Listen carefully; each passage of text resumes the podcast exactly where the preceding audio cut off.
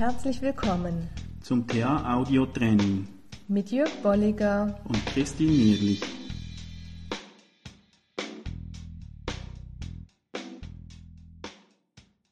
Ja, hallo Jörg. Hallo Christine. Heute sind wir da zum TA Training.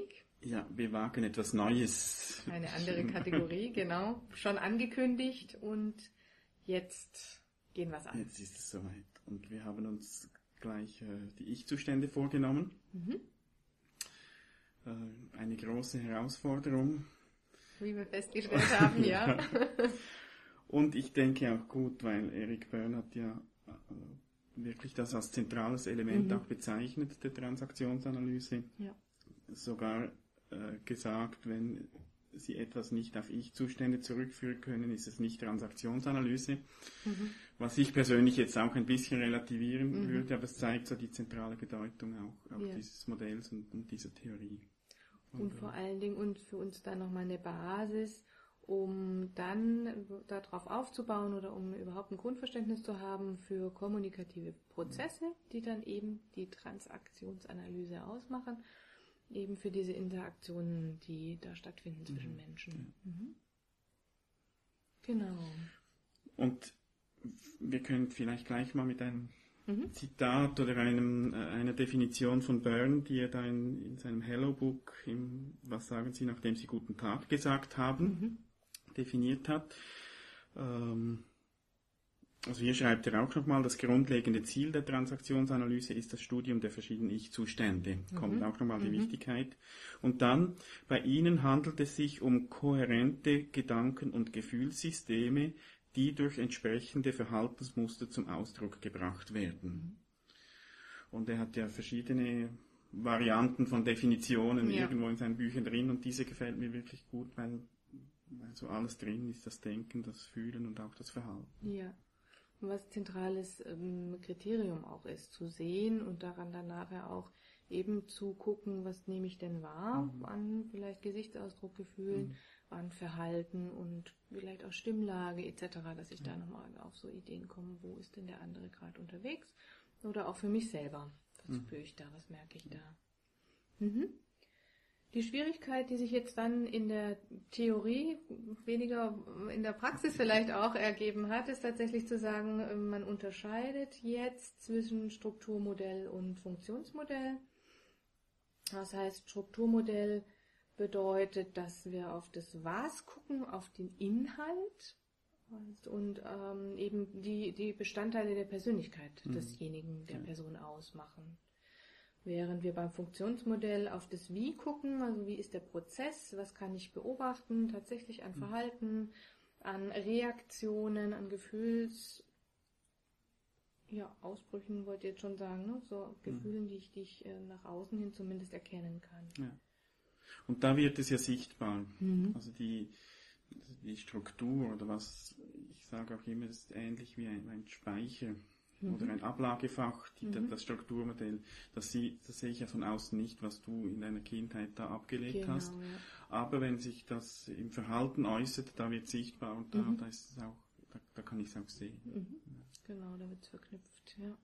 Der Leonhard Schlegel hat, äh, habe ich gelesen in die transaktionale Analyse von ihm. Er spricht von einem verhaltensbezogen, von einer verhaltensbezogenen Auffassung und einer herkunftsbezogenen Auffassung. Mhm. Da finde ich auch noch eine gute Erklärung gut. zur Unterscheidung. Also das ja. Verhaltensbezogene, das wäre dann das Funktionsmodell. Ja. Und das Herkunftsbezogene, da schaut man dann, woher kommt das wäre dann die Struktur. Mhm. Genau, was habe ich da für Entscheidungen getroffen, ne? also Skriptanteile. Ja, und, und wir konzentrieren uns heute mal auf das Funktionsmodell, also auf, auf die verhaltensbezogene Auffassung, mhm. weil das so meine Erfahrung ist, dass, dass das ist, womit Menschen, die jetzt neu mit TA in Kontakt kommen, auch, auch sehr gut nachvollziehen können und auch sehr gut schon, schon umsetzen können, ja. auch in ihrem Alltag. Und vielleicht sogar auch schon gehört haben, also die, die Struktur ist ja tatsächlich diese übereinander geordneten Ringe. Mhm damit wird Transaktionsanalyse ja. schon auch verbunden. Das heißt, drei übereinander geordnete Ringe, die da heißen Eltern-Ich, Haltung, Erwachsenen-Ich-Haltung, freies Kind-Haltung, so mal in groben Zügen. Und dann wird das Ganze auch nochmal runtergebrochen in kleinere Einheiten. Und das finde ich auch nochmal sehr, sehr viel mhm. äh, hilfreicher. Ja. Ne? Das wird dann auch nochmal viel deutlicher, was da an Aussagen kommt und, und, und wie ich das nun aufnehmen kann. Mhm. Und, oder auch an, an mir selber merke, was, was ist das für ein Anteil? Was, was wollte ich damit eigentlich ausdrücken? Mhm. Was ist vielleicht beim anderen nicht angekommen? Ja. Wenn ich beispielsweise eine fürsorgliche Eltern-Ich-Haltung oder Verhalten habe und ähm, der andere das als ja nicht ganz fürsorglich erlebt oder das mhm. bei ihm nicht angekommen ist. Ne? Also das kann auch überfürsorglich sein. Also wir gehen da nochmal in auch Plus- und Minuspole. Mhm. Und dann die kritische Eltern-Ich-Haltung, die einerseits ne, kritisch konstruktiv sein kann, und andererseits aber auch eben überkritisch sein kann. Mhm. Das kennt, glaube ich, jeder, dass es da so Aussagen gibt, die einem vielleicht äh, begegnen oder die, die einem selber ähm, rausrutschen, dass man sagt, also das ist ja Quatsch oder das machst, da machst du mhm. dich ja lächerlich, mhm. wenn du sowas machst. Also eher destruktiv. Mhm. Ne? Ja. Ja, und das, das kommt ja dann auch von dem, was wir selbst erlebt haben. Wir haben ja erlebt, dass unsere Eltern oder Bezugspersonen, die haben uns versorgt mhm. mit äh, Fürsorge, sie haben uns ernährt, sie haben uns äh, in den Arm genommen, mhm. getröstet. Mhm. Und das ist ja in, in, im Elternich-Anteil ist ja auch so der Vor, äh, Vorbildaspekt drin, was wir ja. erlebt haben, können wir heute auch, ja. auch weitergeben. Und ich habe auch jetzt beim Schlegel noch gelesen, wo er schreibt, ich bin jetzt nicht mehr sicher, ob das schon von Byrne herkommt, ähm, dass auch ein Teil angeboren ist, so im Sinne vom, ähm, vom Aufrechterhalten der menschlichen Rasse, also dass wir eine gewisse Elterlichkeit auch schon mhm. angeboren haben, mhm. spielt letztlich aber wieder im Alltag keine Rolle. Keine Rolle, was sich da zeigt. Ja, ne? mhm. genau. Ja, genau. Da geht es wirklich eher hier eben darum, in dem Wie, wie es sich zeigt mhm. und ja, vielleicht dann bei der einen oder anderen Person häufiger und äh, eben geprägt durch mhm. Erlebnisse oder vielleicht auch Erlebnisse, dass andere das sehr geschätzt haben. Ne? Das mhm. mag dann auch jüngerer ähm, Vergangenheit sein und dass das eben immer wieder dann genutzt wird, auch diese, mhm. diese Haltung und Einstellung. Ja. Also sowas, ne, Fürsorgliches brauchen einfach auch Eltern, hast du jetzt gerade mhm. nochmal gesagt, so zu sagen, ich sag auch, setz die Mütze auf, es ist mhm. kalt draußen. Ja, genau. mhm. Also das, ähm, ja, das ist die Idee dahinter. Mhm. Und da ist für mich dann immer die Frage, die Grenze ist nicht immer ganz klar zwischen kritisch mhm. und, und, und, fürsorglich. Ja. Also wenn du sagst, äh, setz die Mütze auf, mhm. ist das eigentlich kritisch? Also du, du gibst ein, eine klare Anweisung, mhm. aber es hat, es hat einen, einen fürsorglichen Aspekt dahinter. Ja, ja, ja. Ähm, Schlegel be beschreibt es dann so, dass er sagt, ähm, so vom kritischen Teil zum Wohl des Betreffenden Grenzen setzend. Mhm. Mhm. Also dahinter ist das Wohl des Betreffenden, ja. also die Beispiel die Mütze, du möchtest genau. nicht, dass, äh, dass dein Kind sich ja. erkältet oder ja. und, und deshalb setzt du Grenzen. Ja. Und negativ wäre es dann eben, wenn es abwertend ist und, und dadurch entmutigend. Mhm. Das wäre dann im Sinne von, äh, mhm. nie denkst du dran, deine Mütze aufzusetzen. Genau. Das ist schon ja. wieder, muss ich dir ja. so, dann, dann wertest mhm. du die Person mit dann. Ja. Und zum Beispiel als Führungskraft ist es auch wichtig, das nochmal so anzusehen und zu gucken. Also zum Beispiel mit einem Mitarbeiter entsprechend umzugehen, dann sage ich öfter doch mal vielleicht, äh, ja, machen Sie doch mal eine Pause, komm, mhm. jetzt. Mhm das ist dann auch fürsorglich, ja, ne? Ja. Wenn es kritisch wäre, so, mhm. ja, es ist erst 5 Uhr, sie gehen. Mhm. Das ist der Gegenpol, dann, ja. dann wird es auch nochmal sehr deutlich. Und vielleicht auch, auch mal sich selbst zu überprüfen, was sind denn da so Aussagen, die ich von mir kenne, die ich häufig tue oder auch eben so, was ich häufig, mh, mm, ja, erlebe innerlich an, an, was ich eigentlich sagen wollte, aber dann vielleicht auch nicht tue. Mhm schon ein bisschen weiter. Ich habe noch so von den Begrifflichkeiten geschaut. Wir nutzen ja häufig in der, im deutschen Sprachraum kritisch und fürsorglich. Mhm.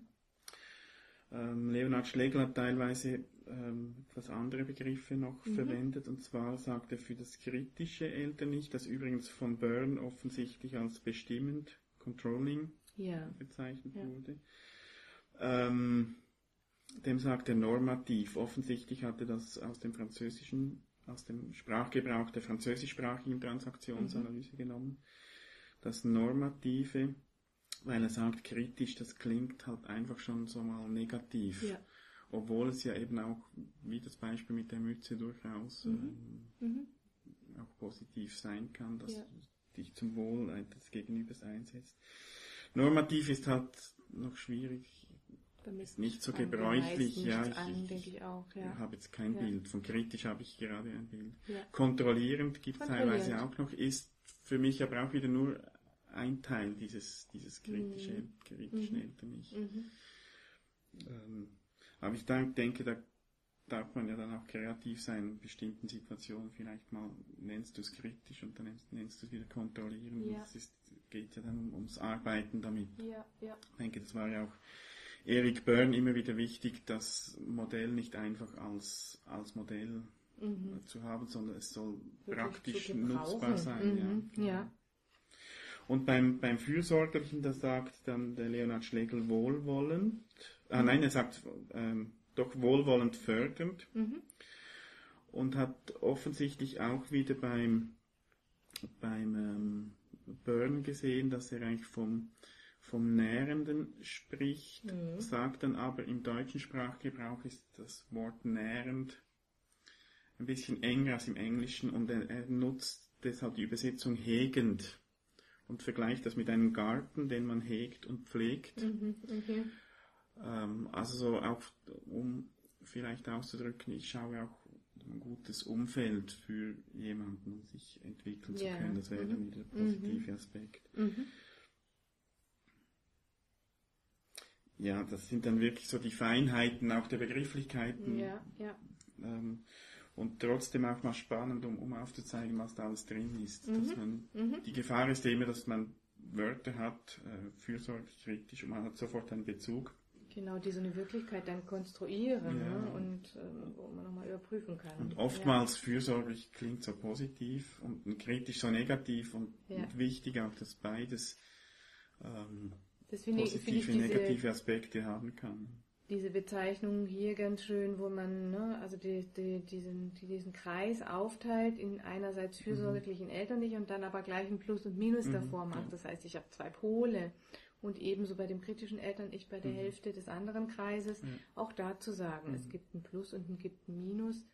Sehr vereinfacht eben auch wieder dargestellt, aber dann gut zu merken, dass ich weiß, ah, mhm. da gibt es eine Bandbreite und vielleicht auch eben ein Spannungsfeld.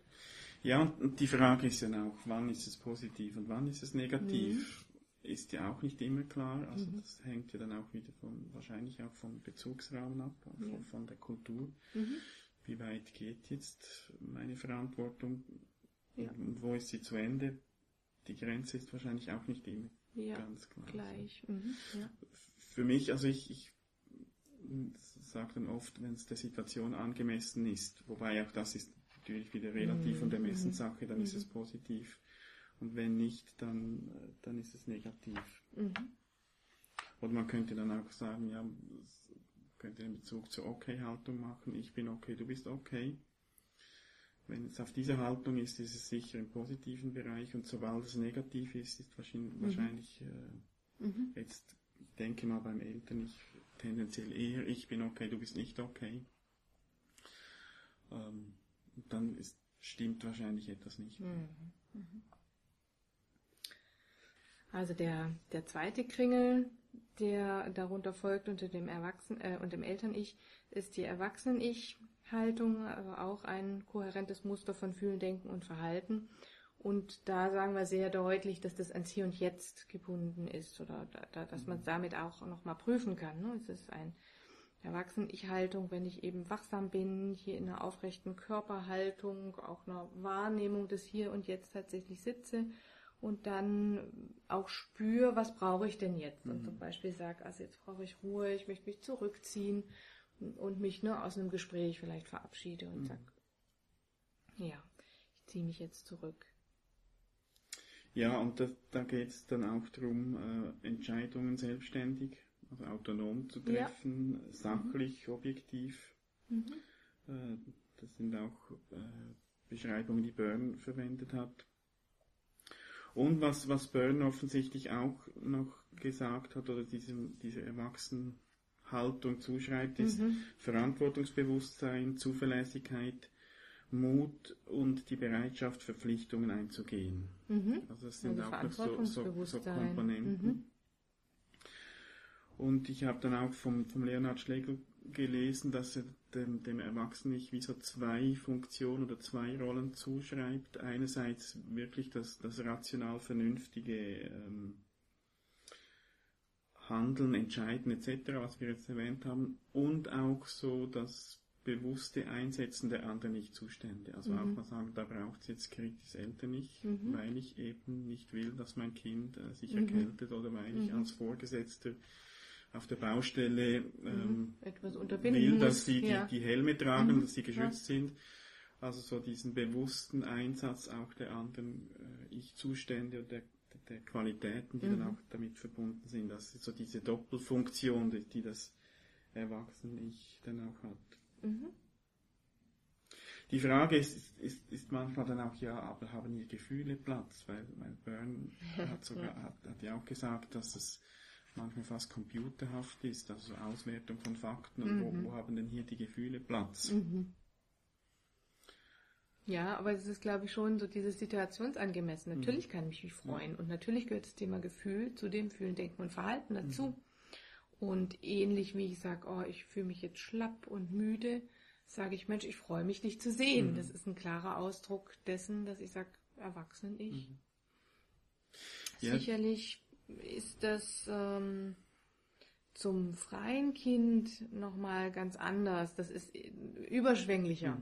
Mhm. Nur da merkt man so den Unterschied. Das ist äh, zwar auch situationsangemessen, aber doch nochmal mhm. viel stärker, äh, spontan ausufernd vielleicht auch. Und mhm. ähm, nur, dass jemand da wirklich mit Ausrufezeichen sagt, Mensch, das hat jetzt Spaß gemacht ja. oder so.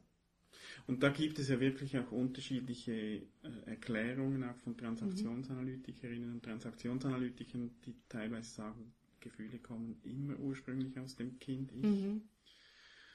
Ähm, für mich sind das wirklich Feinheiten, die in der praktischen Umsetzung nicht so relevant sind. Ja, ja. Ich, ich erkläre es oder, oder erkläre es mir und anderen oft so, dass ich eben sage, ist das Gefühl ähm, berechtigt der Situation angemessen. Also mhm. wenn hier im Raum ein Brand ausbricht, ist mhm. vermutlich Angst das passende Gefühl, weil mhm. das verleiht uns ja, also führt uns in eine Aktivität, verleiht ja. uns Kräfte, die wir sonst ja. nicht zur Verfügung haben, ja. um den Raum zu verlassen, um etwas zu tun. Ähm, wenn ich aber nur ein Streichholz entzünde und, und du hast schon Panik, dann ist das nicht mehr der Situation angemessen und da kommt das irgendwo, mhm. mhm. wo auch immer, von einer negativen Erfahrung. Jetzt sind wir auch schon so in dieser dritten, in dem dritten Kreis, nämlich dem der Kind-Ich-Haltung. Hier wird deutlich, dass da auch nochmal eine Unterteilung stattgefunden hat zwischen freiem Kind, rebellischem Kind, angepasstem Kind. Auch da kann man nochmal hm, drüber diskutieren, ne, mhm. welche Anteile da sinnvoll sind, wie sinnvoll sie sind. Sie verhelfen einerseits dazu, also zumindest zu, bei dem auch, was wir jetzt gerade diskutiert haben, bei dem freien Kind nochmal sehr deutlich zu sagen. Ne? Das ist auch was, kann man plus minus definieren. Also konstruktiv ist es sicherlich so, dass jemand da gefühlvoll ist, lustige Verhaltensweisen an den Tag legen kann. Und destruktiv ist es möglicherweise jemand, der eher rücksichtslos ist, zum Beispiel aggressiv im Straßenverkehr ist und ne, also egoistisch mhm. letztlich, also die eigenen Bedürfnisse, die zählen und alles, was ja. rundherum ist, das ist dann nicht. Ja, ne, und auch vielleicht sogar gefährdend, ja. also sich ja. und andere gefährdend, mhm. ja. Dann haben wir eine rebellische Kind-Ich. Ähm, Haltung oder, oder Fassung die einerseits sichtbar ist durch konzentrierte Energie, also da ist jemand klar in sich und durchsetzungsfähig und möchte etwas und auf der anderen Seite kennen wir alle das Wort Rebellion, wo wir sagen, also das ist eher jemand, der sich eben destruktiv auflehnt mhm. und den anderen es schwer macht. Mhm. Ne? Genau die angepasste Kind-Ich-Haltung hm, einerseits auch so etwas, was gut ist, dass wir das gelernt haben, uns an Regeln zu halten mhm. und mit den was eine, wir haben es gerade schon genannt, Gesellschaft oder ähnliches ne, an, an mhm. Werten oder Regeln hat, dass man sich damit dran halten kann, um dazu zu gehören, um das auch zu, ähm, zu wissen, wie das, wie das funktioniert. Mhm. Aber natürlich kann das umschlagen in eine mhm. Überanpassung, mhm. ne, dass jemand dann sehr, sehr höflich ist oder sich hinten anstellt, immer mhm. und sich dabei andererseits, wie wir es jetzt gerade hatten, vergisst und, und gar nicht weiß, ne, was mhm. sind denn meine Bedürfnisse oder was brauche ich denn gerade. Und so die, der Teil von angepasst und rebellisch, das wird ja oftmals auch zusammengenommen mhm. oder dass das einfach angepasst ist und mhm. der rebellische Teil inbegriffen ist. Ja. Ähm, ich unterscheide es gern auch, weil es doch sich auch anders äußert. Aber beides ist eine Reaktion mhm.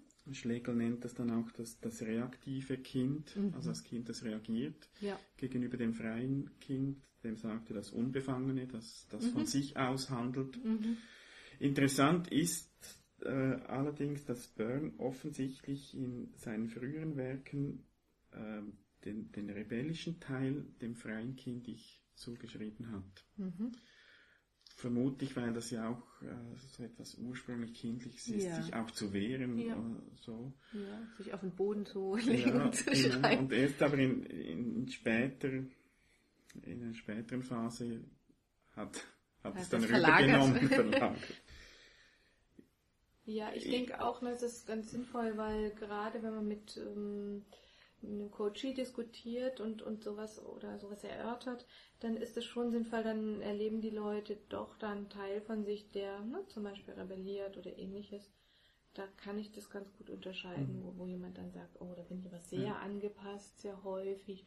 Und mal ist es gut, dann passt's und mal ist es wirklich zu mhm. angepasst. Und ich weiß dann schon auch gar nicht mehr, deswegen habe ich es gerade so gesagt, was denn meine eigentlichen Befindlichkeiten, Bedürfnisse mhm. sind. Ja.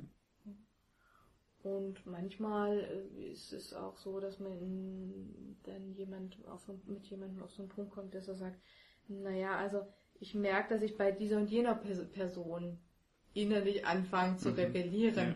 Ja. Und das heißt, da wird auch deutlich, dass die Person mhm. etwas in mir auslöst, was ähm, ganz klar einem Bausteinchen, mhm. einem Puzzlesteinchen ähm, von meiner Persönlichkeit zuspringt und, und wo man dann sagt, ah, das mhm. triggert das jetzt an. Ja. ja. Und interessant, du hast gesagt, innerlich beginnt es zu rebellieren. Mhm. Und ich glaube, das ist manchmal auch wie ein, es kann ja dann auch kippen von, von Anpassung, vom angepassten Kind mhm. zum rebellischen Kind. Mhm. Also ich mache das mal lange mit und irgendwann mhm.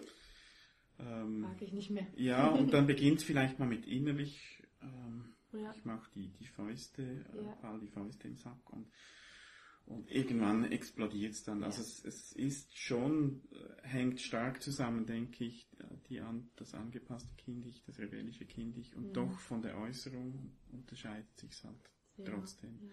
Und eben gerade so auch im, im Alltag ähm, ist es gut, denke ich, das auch zu trennen, mhm. weil, es, weil es sich sehr unterschiedlich auch äußert. Mhm ich, so, was ich manchmal auch merke, ist, dass eben frei und rebellisch, dass die auch ähnlich sich äußern. Und da ist immer die Frage dann, woher kommt's? Mhm. Du hast das Beispiel vom Straßenverkehr genannt, äh, für so egoistisches, negativ, mhm. freies Kind. Mhm. wenn ich jetzt einfach Lust habe, hier äh, äh, mit 300 über die Autobahn zu fahren, da gefährde ich mich, ich gefährde andere. Das wäre dann so, äh, negativ freies Kind. Mhm. Wenn mein Motiv aber ist, die müssen doch jetzt nicht meinen, sie können mir Vorschriften machen, wie schnell ich fahren darf und ich, ich gebe Gas, ja. dann hat es eine rebellische Ganz Dynamik. Anders. Also das, mhm. die, die, das Verhalten ist mhm. letztlich äh, ähnlich. Ja, also ich beides Mal fahre ich schnell über die Autobahn. Ja. Aber so, ähm, wenn man mich beobachten würde, würde man den Unterschied sehen. Also mhm. frei, da vielleicht mit einem Lächeln und so noch Fenster runter, dass der Fahrkind so. Und rebellisch, da wäre ich ja, verbissen, so mit dem roten Kopf und, äh, mhm. ja. und gebe da Gas. Ja. Gut. Ja, wir hoffen, haben wir das mal. wir konnten das erklären und euch dazu anregen, daran auch nochmal weiter zu lesen und zu denken und gerne auch zu diskutieren mit uns. Einen Kommentar ja. zu hinterlassen, genau. Ja, mhm. es gibt ja da die Kommentarfunktion und ja, wäre schön, wenn, wenn die genutzt wird und da können wir auch weiter noch äh, weiter diskutieren, halt in schriftlicher Form. Und ich denke, wir werden in späteren Folgen dann auch andere Aspekte ja. noch der Ich-Zustandstheorie, sei das Strukturmodell, wir werden sich uns über Transaktionen mal noch unterhalten. Genau. Äh, da gibt es ja noch sehr viel, was wir behandeln können. Für den Moment lassen wir es. Ja, genau. Und bis zur nächsten bis zum Folge. Nächsten Mal, ja.